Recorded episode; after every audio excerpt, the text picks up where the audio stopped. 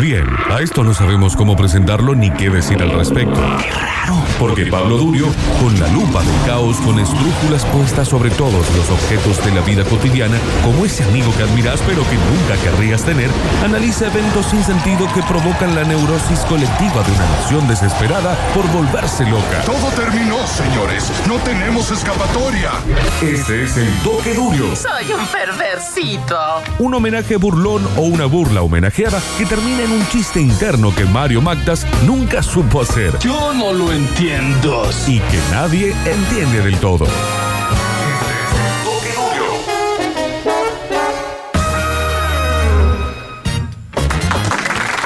¿Qué tal, Pablo? Buenas tardes. ¿Cómo andan, chicos? ¿Todo bien? ¿Todo en orden? Excelente. Esperándote estábamos ansiosamente. Bueno, genial. Como los escucho muy bajito, voy a ir directamente a eh, la columna del día de hoy. Bueno. Vamos, hablar sobre los olores o sobre el olfato, digamos, como parte de uno de los, eh, de los cinco sentidos. Yo no sé si fue esta semana o la semana pasada o algo entre medio de la semana pasada y esta semana que todos los noticieros y los diarios y los portales, etcétera, empezaron a hablar y a contar que uno de los síntomas del coronavirus era la pérdida de eh, el olfato. Olfato. Así es, hay una nota en eh, revista Anfibia de Ana Longoni, donde ella cuenta, es una crónica, ella arranca contando que durante mucho tiempo tuvo una fiebre baja pero sostenida, que pensó que no era nada, qué sé yo, hasta que un día, cocinando con mucho ajo, se da cuenta que no siente el olor del ajo, después le pasa que mete un humita al horno para calentarle y se le quema y nunca siente el olor a quemado, después una amiga le dice, bueno, armate un té con miel, jengibre, cúrcuma, limón, no sé qué cosa, y ahí empieza a procesar ella misma que en realidad no está sintiendo ningún tipo de olor a nada de lo que normalmente eh, estaba acostumbrada. Bueno, finalmente le eh, diagnostican coronavirus y la crónica cuenta este devenir entre no sentir ningún olor al principio y lo que es vivir en la cuarentena de los 14 días eh, dentro del de el coronavirus. El olfato tiene un problema que es que hay muy poco escrito y muy poco pensado sobre el tema. Hay varias razones. La primera es que cuando se empezó con todo lo que era la filosofía, la sociología, digamos, las corrientes de pensamiento, el olfato quedó muy lejos en pos de los sentidos hegemónicos que para todo el, al menos para Occidente, son la visión y el oído. Por razones obvias. La visión produce, entre comillas, belleza y el oído produce la belleza en forma de música. Entonces el tacto, el olfato y el sabor quedaron bastante relegados. Después el sabor sube un par de escalones con toda la cuestión de eh, mm, eh, la gastronomía, la comida, la bebida, la degustación, etcétera. Pero el olfato va a quedar muy lejos porque además junto con el tacto, tiene como esa cosa relacionada a lo vulgar, a lo corporal, eh, a la pornografía, al sexo, a las personas, digamos, a lo físico, en, el, en el mal sentido de la palabra físico, en el mal sentido de cómo entendemos nosotros, nosotros la palabra físico. Después tiene otros problemas de por qué no ha sido pensado en todos estos años. Primero, lo decía antes, la hegemonía de la vista y, eh, y el oído. Después, que el olfato sucede como una cosa muy subliminal, no es la primer eh, situación que vivimos, la primera experiencia que tenemos, sino que encima está filtrada por todos eh, los, los pruritos, los tabúes que están relacionados directamente con el olfato. ¿Por qué? Porque es una cosa muy personal, digo. Uno va por la calle y uno va, uno saluda a la gente, la mira. Ahora no nos tocamos, pero antes nos dábamos la mano, nos dábamos un beso, nos escuchábamos, hablábamos, etcétera. Pero uno va por la calle y se acerca a alguien a olerlo. Eh, ya, incluso decirlo a mí me resulta como medio incómodo. Eh, por eso digo e insisto con esto que el olfato siempre ha sido una cosa tabú y muy poco, muy poco pensada. A pesar de eso, es uno de los sentidos que no está mediado, digamos, entre entre lo que olemos y el cerebro, esa, esa conexión se hace directamente, y ahí, en esa conexión, donde está aquella cosa de que el olfato, los olores también producen rápidamente y automáticamente aquella conexión entre recuerdos y eh, emociones. Tenía que buscar una película para justificar hablar de los olores, entonces fui a la más obvia de todas, que es eh, el perfume. No sé si, eh, si ustedes la vieron. Sí. Es Hay un libro también, ¿no? Muy famoso. Claro, y, y esta peli en este caso es la de este asesino. Digo, no estoy spoileando nada. El, el título latino es Perfume, la historia de un asesino. O sea, está claro que el tipo mata gente. Entonces es la historia de este tipo obsesionado con eh, los olores. Y vamos a arrancar con el primer audio del día de la fecha antes de seguir hablando de la cuestión del olfato. Tenemos a nuestro protagonista principal, eh, Jean-Baptiste Grenouille. Este tipo eh, nace en una pescadería. En la peli es una pescadería, en el libro es en, el cementerio más conocido de París. Estamos hablando del siglo XVIII. Digo, un París espantosamente sucio, feo, donde la gente hacía pis en, las alcantarillas de la calle, digo, e- ese París donde, donde los pelos eran todos grasientos, la ropa no se lavaba tanto, e- ese París totalmente espantoso. El tipo nace entonces en la peli, en la pescadería, en el libro, en el cementerio, pero de cualquier manera la madre lo quiere matar. No es que lo quiere matar, digamos, la madre está acostumbrada a tener un montón de bebés, dejarlos tirados, porque los, los bebés nacen, por las condiciones de salud de la época, medios muertos o muertos del todo. Lo deja tirado abajo de su mesa de eh, la pescadería y ahí el narrador en off, que todos los audios que traje son del narrador en off, el narrador nos cuenta que hay una, había una diferencia entre este Jean-Baptiste y el resto de los niños, que es que el nene, el bebé, la película del fuego como muy de cerca como con su naricita, y el bebé empieza a oler y en, esa, en ese conjunto de olores espantosos es que el bebé decide aferrarse a la vida. La traducción es directamente sin que medien ningún tipo del, del resto de los sentidos, es el olfato lo que hace que Jean-Baptiste decida permanecer vivo y no ir a morir como el resto de los sus hermanos. Primer audio del día de la fecha. En la Francia del siglo XVIII vivió un hombre que fue uno de los más talentosos y notorios personajes de su época. Su nombre era Jean-Baptiste Grenouille. Y si su nombre ha sido olvidado hoy, es por la única razón de que su ambición estaba restringida a un interés que no deja rastros en la historia.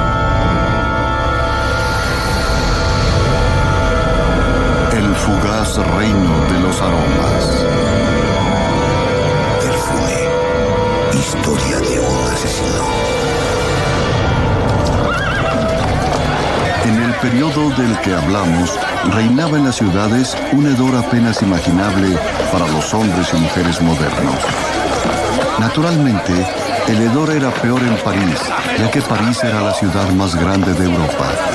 Y en ningún otro lugar en París el hedor era más profundamente repugnante que en el mercado de pescado de la ciudad.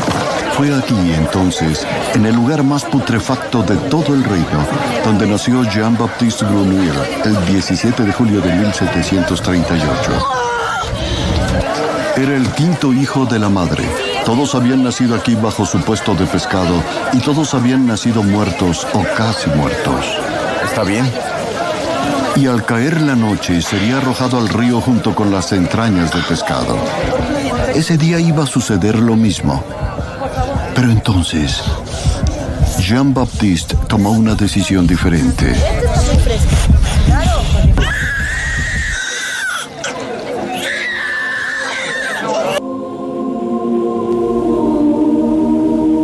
Ahí tenían entonces la decisión en forma de llanto, porque es un bebé de eh, Jean-Baptiste de aferrarse a la vida. La peli tiene ese narrador off, eh, como digo siempre, para quien tenga la posibilidad eh, y, la buena voluntad de, verlo en, en inglés resulta más interesante porque incluso la voz del narrador en off también está bastante más, eh, más lograda. Arranca diciendo esta cosa de que eh, en París había un olor, un hedor, dice, para ser textuales, eh, inconcebible para el hombre moderno, es decir, para todos nosotros. El libro, el comienzo del libro, que se llama Perfume, el autor es Patrick Suskin. Digo Suskin porque es un apellido con diéresis en la U, no sé cómo se pronuncia en la vida real, le vamos a decir Suskin porque es lo más sencillo eh, del mundo. Y arranca el libro diciendo esto mismo, que quizás es bastante más violento que en la peli. Dice, en la época que nos ocupa, reinaba en las ciudades un hedor apenas concebible para el hombre moderno. Las calles apestaban a estiércol, los patios interiores apestaban a orina, los huecos de las escaleras apestaban a madera podrida y excrementos de rata, las cocinas a col podrida y a grasa de carnero, los aposentos sin ventilación apestaban a polvo enmohecido, los dormitorios a sábanas grasientas, a drenones húmedos y al penetrante olor dulzón de la orina. Apestaban los ríos, apestaban las plazas, apestaban las iglesias y el olor se respiraba por igual bajo los puentes y los palacios. Y como es natural, el hedor alcanzaba las máximas proporciones en París, porque París era la mayor ciudad de Francia. En ese contexto nace eh, Jean Baptiste. Vamos a volver a los olores un segundito para hablar sobre esto mismo, que es lo que empieza contando la autora de la nota que les contaba hace un rato, esta cosa de, es un sentimiento que tenemos tan en segundo plano, que solo lo notamos frase hecha, cuando lo perdemos o cuando disminuye. Hay cierto horror eh, al, perder el olfato que también tiene que ver con el horror a perder la memoria, digamos. Si el olfato es el sentido más directo para acceder a algún recuerdo, no sé si a ustedes les pasó, pero por ahí uno va, está en, está en un lugar X o va por la calle, lo que sea, y siente un olor, y ese olor automáticamente te hace acordar de otra cosa. Puedes saber bien qué era o qué no era, pero hay una conexión directa, intrínseca entre lo que olemos y eh, la memoria. Le pasa a Proust, ustedes eh, recordarán Proust, el eh, autor de En busca del tiempo perdido, este libro larguísimo de siete tomos insoportables, y el libro arranca con el protagonista principal tomando un té creo que estaba enfermo, ahora no recuerdo exactamente, pero creo que estaba enfermo, eh, el servicio doméstico, la mucama, le trae un té, el tipo unta una magdalena en el té, y ese olor, incluso ese sabor de la magdalena en el té, es lo que lleva después a que el tipo nos narre siete tomos como de 500 páginas sobre toda su vida. También hay otro, otro autor muy conocido que habla de cómo el olor a caca de vaca eh, le trae recuerdos de su niñez porque el tipo vivía en una granja, etcétera. ¿Por qué digo lo del olor a caca? Porque, bueno, comparado con el olor a té, uno prefiere el olor a té con Magdalena que el olor a caca de vaca. Pero digo, entramos en otra cosa, otra subsección pequeñita de los olores, que es los olores también tienen moral. Los olores también son olores buenos y olores malos. Digo, no Claro. por sí mismos. Sí, refiriéndote a la caca de vaca, por ejemplo, una persona que se crió en el campo no le va a parecer tan mal el que estuvo cerca de una vaca de chico. Cuando sea grande, un olor a caca, o sea, a bosta no le hace nada, no le molesta. Al contrario, lo remite a su infancia. Claro, no solamente no le hace nada, no le molesta, que a cualquier persona que haya vivido en la ciudad les puede parecer el colmo del mal olor, Claro. pero el tipo que vivió en la granja incluso lo hace recordar a cosas buenas de cuando era. Claro, claro, un buen momento le hace pasar, claro. Bueno, a eso va la, la sociología. Hay un libro que se llama La sociología de los olores que explica mejor todo esto que yo estoy explicando, por supuesto, que es esto. Hay olores que entendemos culturalmente como buenos y como malos, porque el olor también tiene moral. El olor también constituye, dice este autor, a la identidad de una persona. Uno está acostumbrado a oler a alguien y cuando lo huele, digo no en términos intencionales, pero por ahí pasa alguien que tiene olor a chivo o pasa alguien que tiene olor a, eh, no sé, un perfume importado y automáticamente uno ya decide que otra persona es buena, es mala, eh, es, es más rica, menos rica, tiene más plata, tiene menos plata, porque el olor es constitutivo de eh, la identidad de las personas. Pero ¿qué hacemos cómo hemos llegado a un punto tan alejados de nuestro propio cuerpo, de la, de, propia corporalidad, que eh, el olor no solamente está en segundo plano, sino que además no hay palabras para describirlo. Uno puede comer algo y dice, bueno, esto es dulce, esto es salado, esto es picante, no sé, cualquier palabra se les ocurra, pero para los olores no tenemos tantas palabras. Uno huele algo y automáticamente tiene que decir, bueno, esto huele a, no sé, a mesa, a cuero, pero no hay mucho más para decir sobre los olores. Esto le pasa al protagonista de la peli cuando es chiquito, no sabe hablar todavía, empieza a hablar creo que a los 5 o 6 años, una cosa así. Y va oliendo, lo que van a escuchar es que el tipo está acostado en una- en el terreno, en el patio de la casa, él está viviendo en un orfanato, porque bueno, obviamente la madre no se hace cargo de él, entonces va a un orfanato. Está en este patio del orfanato y está oliendo cosas, dice, bueno, huelo a rana, huelo a agua, huelo a piedras. Pero llega un momento en el audio, y nos pasa a nosotros en la vida real, por más que no seamos conscientes, de que nos quedamos sin palabras para saber qué estamos oliendo o qué no estamos oliendo. Él se volvió más y más consciente de que su fenomenal sentido del olfato era un don que se le había dado a él y solamente a él.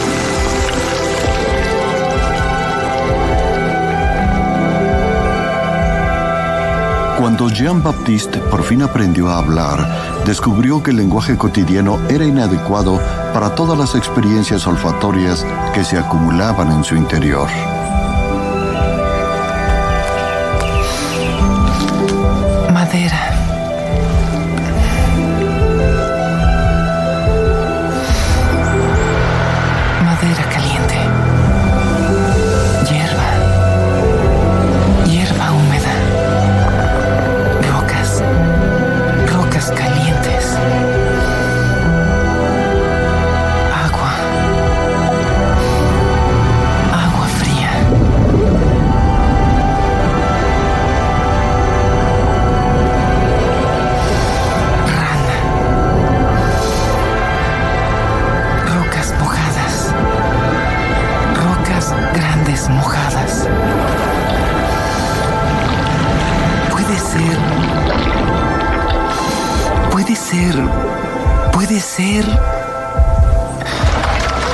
Cuando Jean-Baptiste tenía 13 años, Madame Gaillard ya no tenía un lugar para él y por lo tanto decidió venderlo.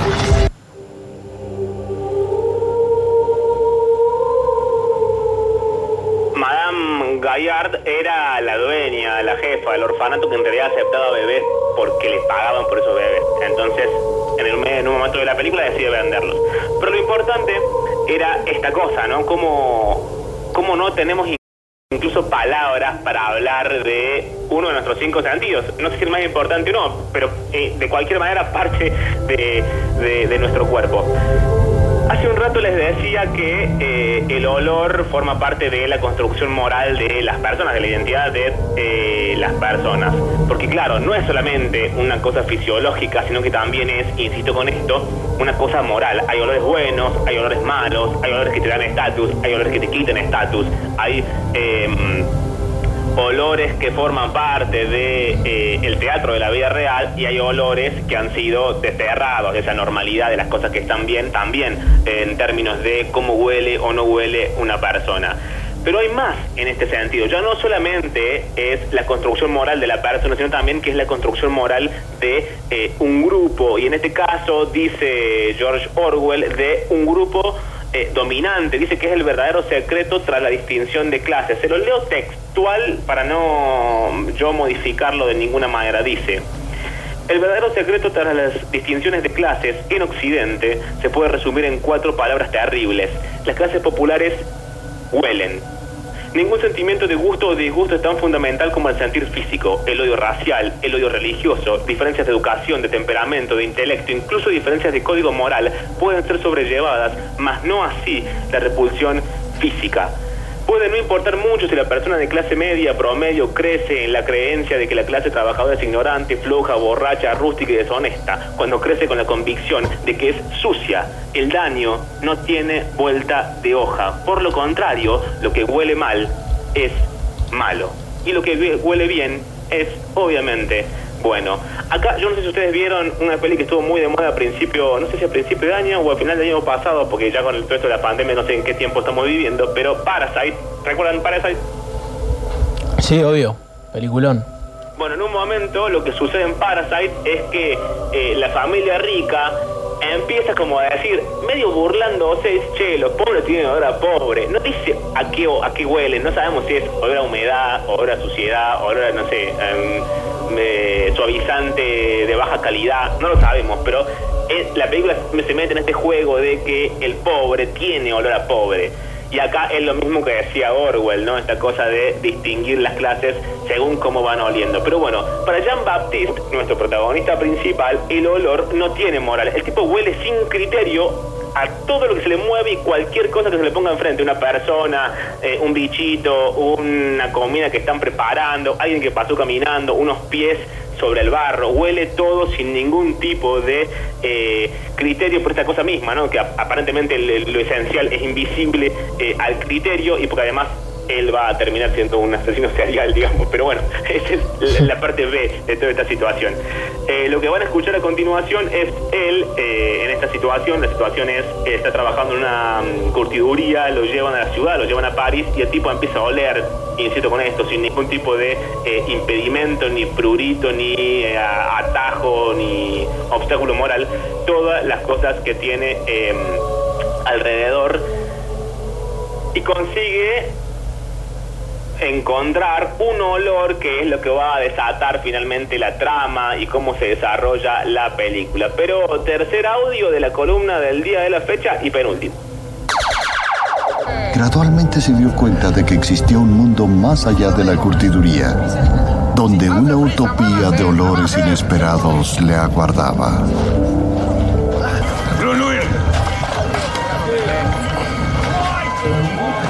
Ven con nosotros. Te llevaré a la ciudad a hacer una entrega. Jean-Baptiste Grenouille había triunfado. Estaba vivo. Y por fin estaba en su elemento. Él no era exigente. No podía diferenciar entre lo que se consideraba comúnmente como buenos olores de los malos. Al menos no todavía. Era muy codicioso.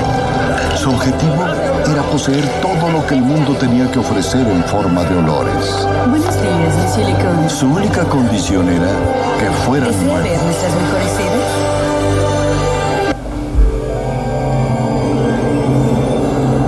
Para ir eh, terminando la columna del día de la fecha, queda una sola cosa nada más para eh, señalar eh, en materia de eh, qué sucede con eh, este sentido tan, no sé si desperdiciado es la palabra, pero al menos dejado de lado. Y también seguimos en el plano de lo que ha podido dilucidar las ciencias sociales, en este caso la sociología, uno de estos eh, pensadores apareció un buen día con esta teoría que es la siguiente. Todas las personas tienen algo que él llama, abro comillas, un aroma persona, cierro comillas.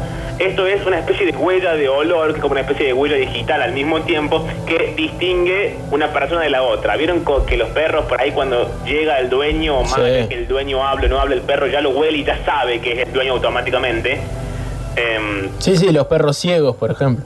Claro, bueno, eh, la- las personas ciegas incluso también hay, yo no me acuerdo ahora el nombre de, hay una otra muy conocida que termina siendo ciega y habla del olor también en términos de cómo la ayuda a seguir sobrellevando la vida eh, ahora que no puede ver, ahora que el sentido primordial, el sentido hegemónico que es la visión, eh, ya lo, ha perdido eh, por, por- la razón que sea.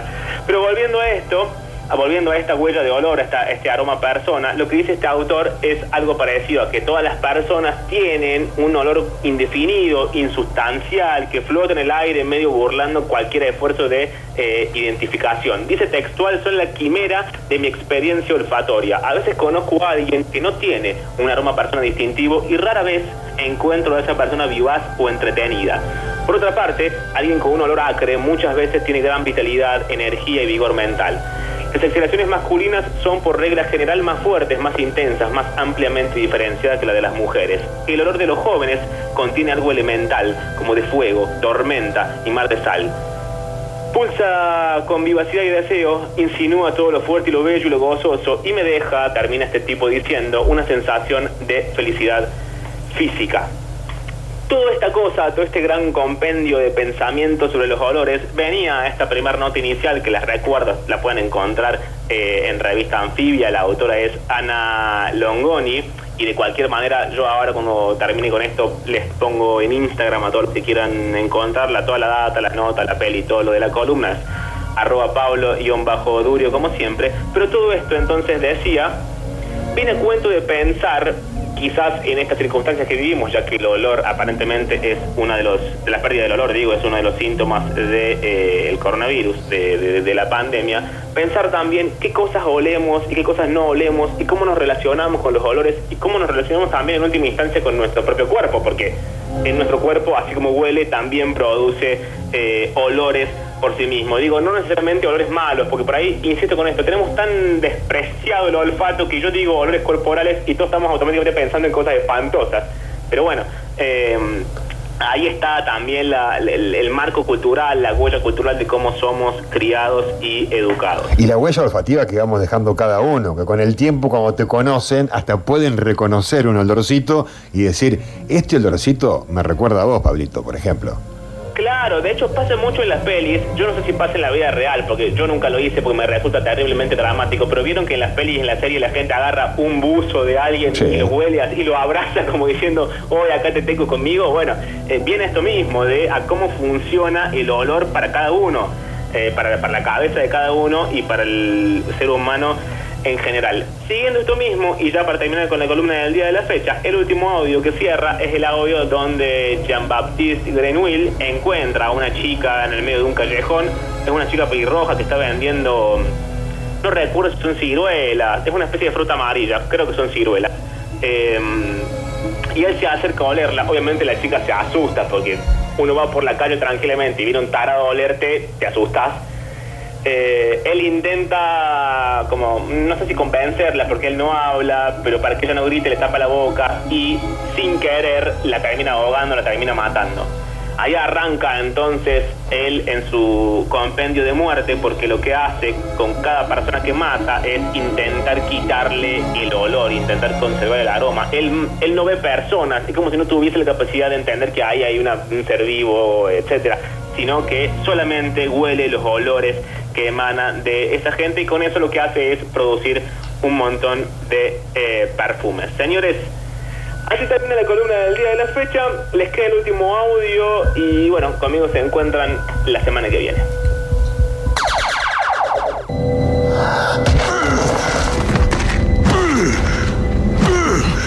La próxima vez que te escapes, te mato. Esa noche no pudo dormir.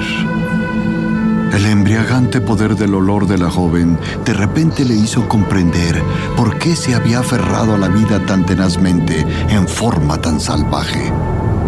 El significado y objetivo de su miserable existencia tenía un destino superior. Él aprendería a conservar los olores para así no perder nunca más una belleza tan sublime.